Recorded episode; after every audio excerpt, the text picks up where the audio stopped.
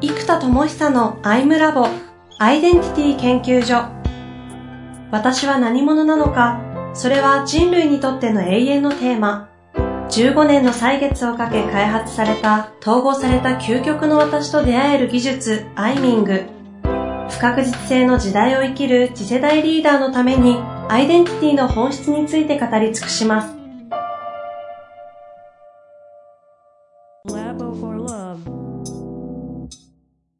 こんにちは、遠藤和樹です。生田智久のアイムラボアイデンティティ研究所。生田さん本日もよろしくお願いいたします。はい、よろしくお願いします。さあ、今日で、えー、3回目になるんですが、今日はマニアックにマニアックに行くということでね。そうですね。ありがとうございます。皆さん、本当にね、このマニアックなことを毎回聞いていただいて。うん。あの、私今、ポッドキャスト7個や、7個やってるんですけど、うん。生田さんの番組、1回ハマって離脱して、もう1回ハマり直して離脱して、もう1回っていう、こう、途中で挫折したけど、やっぱ戻ってきてっていう方がこの間2、3人会いましたよ。やっぱ、いくつすごいからもう一回当時ダメだったところ聞き直してるっていう方とか。ありがとうございます。はい。うん、ありがたいですね。え、さあ、というわけでね、今日、ちょっとざっくり振り返りますか？そうですね。えー、っと、ざっくり振り返っていくと、結論からいくと、やっぱ教育イノベーションですと。うん、教育イノベーションの中で特にワンオンワンのコストが高いということが教育格差をどうも作ってそうだということで、そこはやっぱりイノベーションする必要があります。うんうん、なので、ワンオンワンが、今セッションとかも創造性のワンオンワンってコンサルとかコーチとかカウンセラーとかですけど、やっぱりどうしても能力が高い人が、あのー、コストが高くなってしまいますから、そこをもっと人を育成して、やっぱり1万人以上最低、で、やっぱ10万人とか8万人とかぐらいまで職業として成り立つ人を増やしていく。マーケットと人材ですよね。で、それができれば、もっとみんながマッサージ屋さんのように体が疲れたらマッサージに行くように、心が疲れたら心のマッサージとしてセッションをしたり、創造性で詰まったら、ね、その肩こりとかでね、血流が詰まったりしたらほぐすわけで、うん、ね、答えに詰まったら頭がふわっと回転して答えが出るように、そういう創造性とか内観を支援するスペシャリストが、スタンダードで言うと、税理士さんとかの職能基準ってあるじゃないですか。はい。はい。税金に対しても素人が比べ物にならないプロとしての知識と、うん、難易度の高い試験に合格するだけの知性、うん、と経験値。だからやっぱそのぐらいの基準でセッションの技術がちゃんと、なんだろう、標準化されてる必要があるなと思っているので、うん。まあ、そういうワンオンワンの技術ができる人の育成と、AI という弟子を育てていく。で、この二つに行くといいですよね、というとこですね。うん。こうやって改めて振り返って聞くと、そもそも第 1, 1回目ぐらいから課題感としては一切ブレてないですね。まあそうですね。アイデンティティの統合の難しさと、うん、まあまあそうですね。延々とそこやってますからね。やってますよね。結局やっぱり、スタートはね、アイデンティティからスタートしてますけど、やっぱりこう、教育、イノベーションっていうのはなんか大きな、こう、テーマとして、やっぱ裏側にありますよね。としたことですごい違いが起きるんですよね。うん。考え方とかアイデンティティとか目に見えない部分のエネルギー。うん。うん。やっぱそこをもっと必要としている人がもっともっとできる仕組みを作りたいっていうのがありますよね。うん。うん。うん。そんな中で今日は、その、構造的な、うん。全体感の話をしていきたいと思うんですが。そうですね。えっと、むしろ AI の方の構想を、AI、共有できるとよくて、はい。えー、っとですね、まあ、AI でもちろん思考プロセスを形にするのやりやすいんですけど、やっぱりどれだけ、こう、情動が動く仕組みとか気持ちが動く仕組みを作れるかが鍵なわけですよ。やっぱ意識の波長が揃うか。うん。っていうのが、こう、まあ、思考、情動、気、意識っていう4つがあるならば、思考プロセスを結構コンテンツ化するのはやりやすいわけですよね。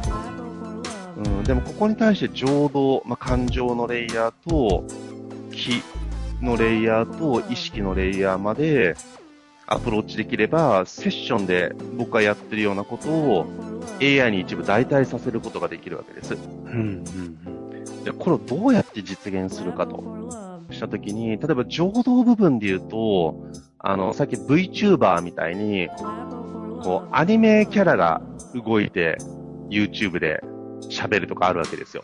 はい。やっぱキャラクターが、やっぱ日本ってアニメーション強いので、その、アニメの力ですよね、まさに日本の。で、あとゲームも強いじゃないですか。だからアニメとゲームを、やっぱりこの AI と連動する。ゲーミフィケーションでこのキャラが育っていくとセッション力が上がって自分をより強みを深く見つけてくれるとか、こういうアニメとゲーム、自分のメンターを自分で育てるみたいな、うんうんうん、なんかそういう仕組みが必要。で、あと、えー、っと、セッションって、セッションする側の技術が高いってのはもちろんなんですけども、えっ、と、クライアント側の内観力によってセッションのクオリティって別次元なんですよ。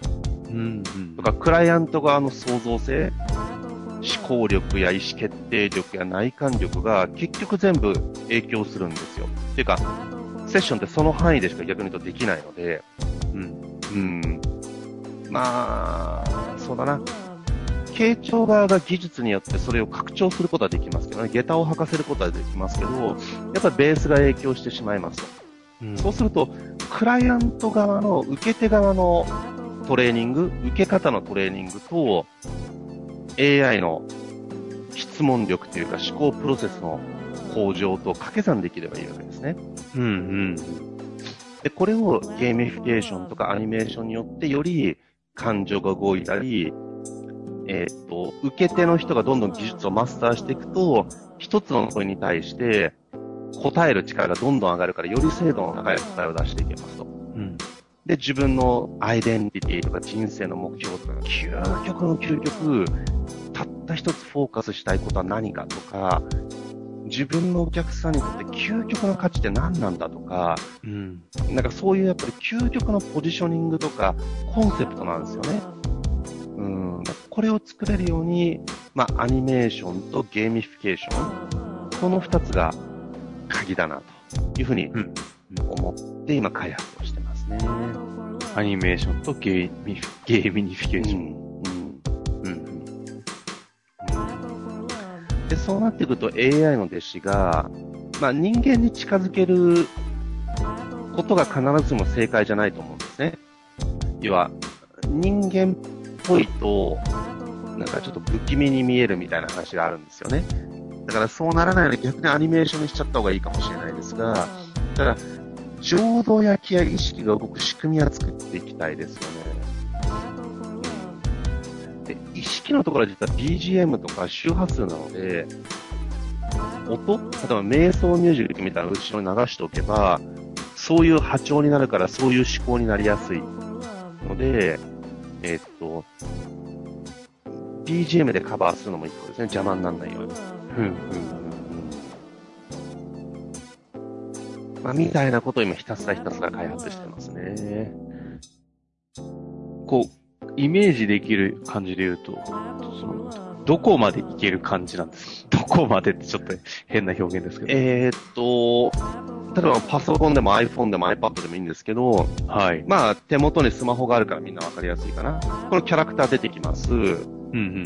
で、音声で質問が出て、キャラクターがアニメーションで動きます。で、それに答えますと。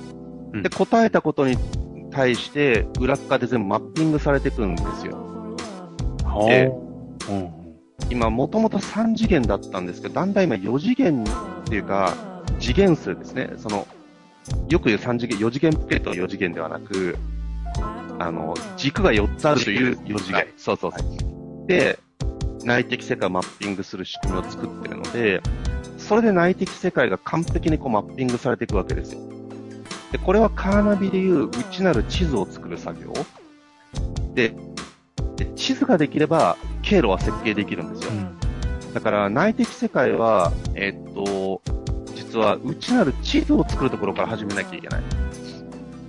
普通ね、Google マップみたいに地図があった上で経路を出せばいいんですけど、うん、地図の制作だから、あの、伊能忠敬でしたっけ、日本中歩いて作った人みたいな。はい。みたいなことを、まずやんなきゃいけないんですよ。地図作りから。そうそうそう。で、内的地図がちゃんとマッピングできている。で、それに基づいてまた問いが行われるっていうことをやるので、ただ裏側ユーザーには見えないので、あの、見たい人はそのマップも見れるようにしますけど、あのー、もう、要は人と対面してるかのように、ずっと話していくだけですね。じゃあ、か、ものとしては内的地図を作るという言語というか、アプリが存在して、で、その内的地図をもとに今度は、その構造のもとに問いが生まれてくるってことですかその通りです。で、キャラクターが、その問いをしてくれるんですね。ほうほうほう。で、こう伝えていくと地図ができる。はい。地図ができていって、うん、生田さんのこの、今までやってきた、生み出してきた開発でいうと、アイミング的なものがあって、うん、本当の事故が見つかり、そこから究極の自己統合としてのアイデンティティとかが出てきて、ビジョン、ミッションとかが出てきた上での、こう、現実としてどうやっていくかみたいな、落とし込んでいくみたいなアプローチ、いろいろあるじゃないですか。はい。どこまでやれるんですか？あ、もうこの仕組みは全部できます。うん。だから、だから実はこの思考プロセスをマスターするという意味では、人間だとやっぱり1、2年かかるんですよ。どうしてもこれ全部理解するのに。でも、AI はもう、僕は教え込めばっていうか、エキスパートシステムで最初に作り込めば、ベースはできてしまうので、うん。で、もっと言うと僕が作ったシステム、思考プロセス、アイミングのプロセス以外のあらゆる思考プロセスをできる仕組みで設計してます。はあ。だこの4次元にマッピングする仕組み自体が、あらゆる抽象概念、具体的なもの、思考をマッピングできるので、それを使うんですよね。だから、あらゆる思考というものをここにマッピングできるので、これが完成したら、あの、あらゆる研修コンテンツとか、あらゆる知性、知的なコンテンツを、この AI によってワンオンワンにする仕組みがもう作れますね。なるほど。大体の構造全般、僕、生田さんとのお付き合いの中で、こう構造全部体験させてもらってるじゃないですか。はい。で、一旦やると、もう一回ゼロからちょっとこう見ていきたいなって思った時に、うん、構造大体ざっくりイメージできるので、生田さんにお願いするのが申し訳なる理由が分かりましたね。はいはい。あの時間構造にはめ、ある種はめてってもらってるの分かるからこそ、生田さんにあの時間付き合ってもらうには、ちょっと生田さんにお願いするの心苦しいなって思うのは、うん。いや、そうか。AI できますよね、確かに。そうです。で、ただここが歌に例えると、曲っていうのがある種の構造だとするならば、はいはい。歌詞が言葉運びとか言葉じゃないですか。うん。そこに対して歌唱力があるんですよね、やっぱ歌手の方は。うん、うん。で、セッションの場合ってこの歌唱力に相当する、聞く時の音感とか、こういう息とか、うん、こういう体術も含めた、歌唱力に相当する傾聴技術が、体術の領域がむちゃくちゃあるんですよ。あでここはやっぱり、なかなか、なかなか難しいです。ので、その、そういう意味で言うと、まだ僕しかできない、そういう体術はあります。が、おっしゃっていただいた曲と歌詞に関しては、今あの AI がそれ歌えたりするの知ってます？ボーカロイド。はいはい。歌うんですよ。うん、だから曲と歌詞を合わせて歌わせるみたいなのが AI できる時代なので、音声合成で。この間 NHK の特集でヤマハが開発した美空ひばりさんの AI 見ました。ああ、それ見てないですが。泣けるほどうまいっていう。そう、そうそう。だから実は、そこそこ歌の素人よりは、AI をほら、だってもうデジタルデータとか完全に音程外すってありえないじゃないですか。もう、その音で音を出すわけですから。そう、だから、多少不自然さがあったとしても、あのー、そう、中途半端な技量の素人よりは、プロの、プロ中のプロにはかなわないけども、だからセミプロにも多分かなわないですけど、素人の上の人よりは、うまいぐらい、もしくは素人の上と同じぐらいの性能は AI で今でも出せると。うん。うん、そうだ、10年後どうなるかってもっと将棋の世界で言うとね、もうトップ棋士と同じぐらいの棋力になってきてるじゃないですか、最近って。だから、そういう風にいずれ、音声合成の仕組みも行くので、5年後ぐらいには。うんうんうん。ってなった時には、その掛け算でいくと、圧倒的なものが作れるなと思ってます。はあ。これ次回に持ってった方がいいのかもしれませんけど、うん、そこまでいける AI と、ただそれ5部、5号目までじゃないですか、前回の話で言うと。うん、AI は、うん。これ残りの人のリアル、今回弟子という文脈でしたが、リアル弟子がやる領域っていうのはこれはですね、行き着くところはやっぱ人間的つながりみたいな世界になってくるんですよね。つながりというか、自他の区別をしなければいけないんですけど、やっぱこの人間の縦横無尽な感じとか、うん。と、なんていうのかな。そもそも AI ってのは疑似的なプロセスなんで、魂とか命があるわけじゃないじゃないですか。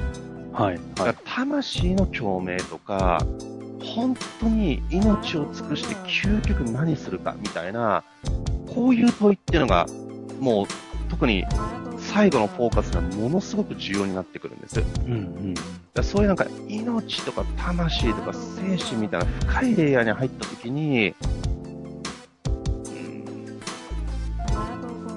やっぱそれを使って生きてるというエネルギーの人が放つ問いと、AI のなんか限界というのかな。うん。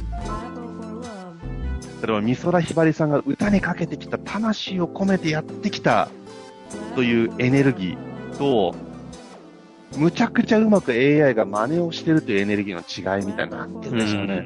うん。うん、やっぱ人と人とのそういう精神的共鳴みたいなのがあるんですよね。で、AI も疑似的に近づけることはできると思います。っていうのは、ね、二次元アイドルに恋をするみたいな文化もありますから、近づけることはできるでしょうが、いやね、ロボットみたいになってたら、こう、触ることができたりとかいろいろ起きますけど、限りなく人に近づくって方向はあるでしょうけどね。うん。やっぱり人じゃないのと、そっちが思考を持ってるわけじゃないし、だから持ってるかのように振ら回せるところまではできてるんですよ。だから実は AI に性格を持たせてフリーの対話ができるところまで、今仕組みはもうできてるんですね。うん、うん、仕組みというか設計は。だから、ドラえもんみたいなことはできないと言われてましたけど、実は僕のシステムを使うと、さもそうなように振る舞うことができます。うん。だこれも世界初なんです。だからシンギュラリティが起きないと言われていることが、実は象徴的なドラえもんのような対話はできないとされてるんですが、まあ、一応もできるところまで仕組みはできてきてるので、うーん、って感じですね。これ次回、リアルですし、じゃあ、そこのプログラムだったりどう考えてるかみたいな方の構想いきますか？そうですね、えっと、えっとですね、ここ以上がですね、多分特許の関係で、若干喋れない領域、今、今のはコンセプトなので、うんうんうん、いいんですけど、具体にもう一歩いっちゃうと、ちょっと出せない感じが。だからちょっと楽しみにしといてくださいって感じですかね。これは。なるほど。年内に人間の深層心理を理解して対話をしたり、えー対話までいかない一方通行だけど、できるところまで、あの、一個出しますから、あの、それぜひ楽しみにしてくださいと。ちなみにサービス名はもう決まってるんですか？えーっとですね、今、東郷っていうふうに名前をつけてるんですけど、ああ、いましたね、東郷くん。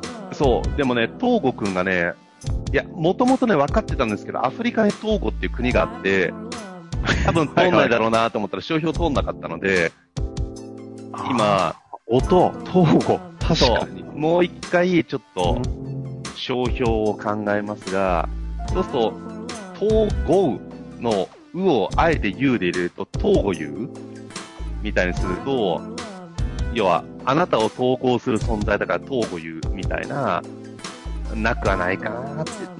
そう、そういう段階なんうん、だ。そう、しっかりした名前にもなってないですね。うん。わかりました。え、じゃあラスト、次回、何しますか？次回は、えっと、それも含めた、えっと、構想、イノベーターとしての構想があるので、はい。もう一回構想に戻っていく感じですかね、社会イノベーション。うんいいですね。もう構想と理論と発明ばっかりでね、なかなか現実がね、遅いですけど、まあ、この絵を描いて、チュドーンと打ったらね、行くので、もうちょっと頑張りますよ。いやいや、楽しみですね。じゃあ次回もちょっと放送ということで、いきたいと思います。はい。というわけで、本日もありがとうございました。はい、ありがとうございます。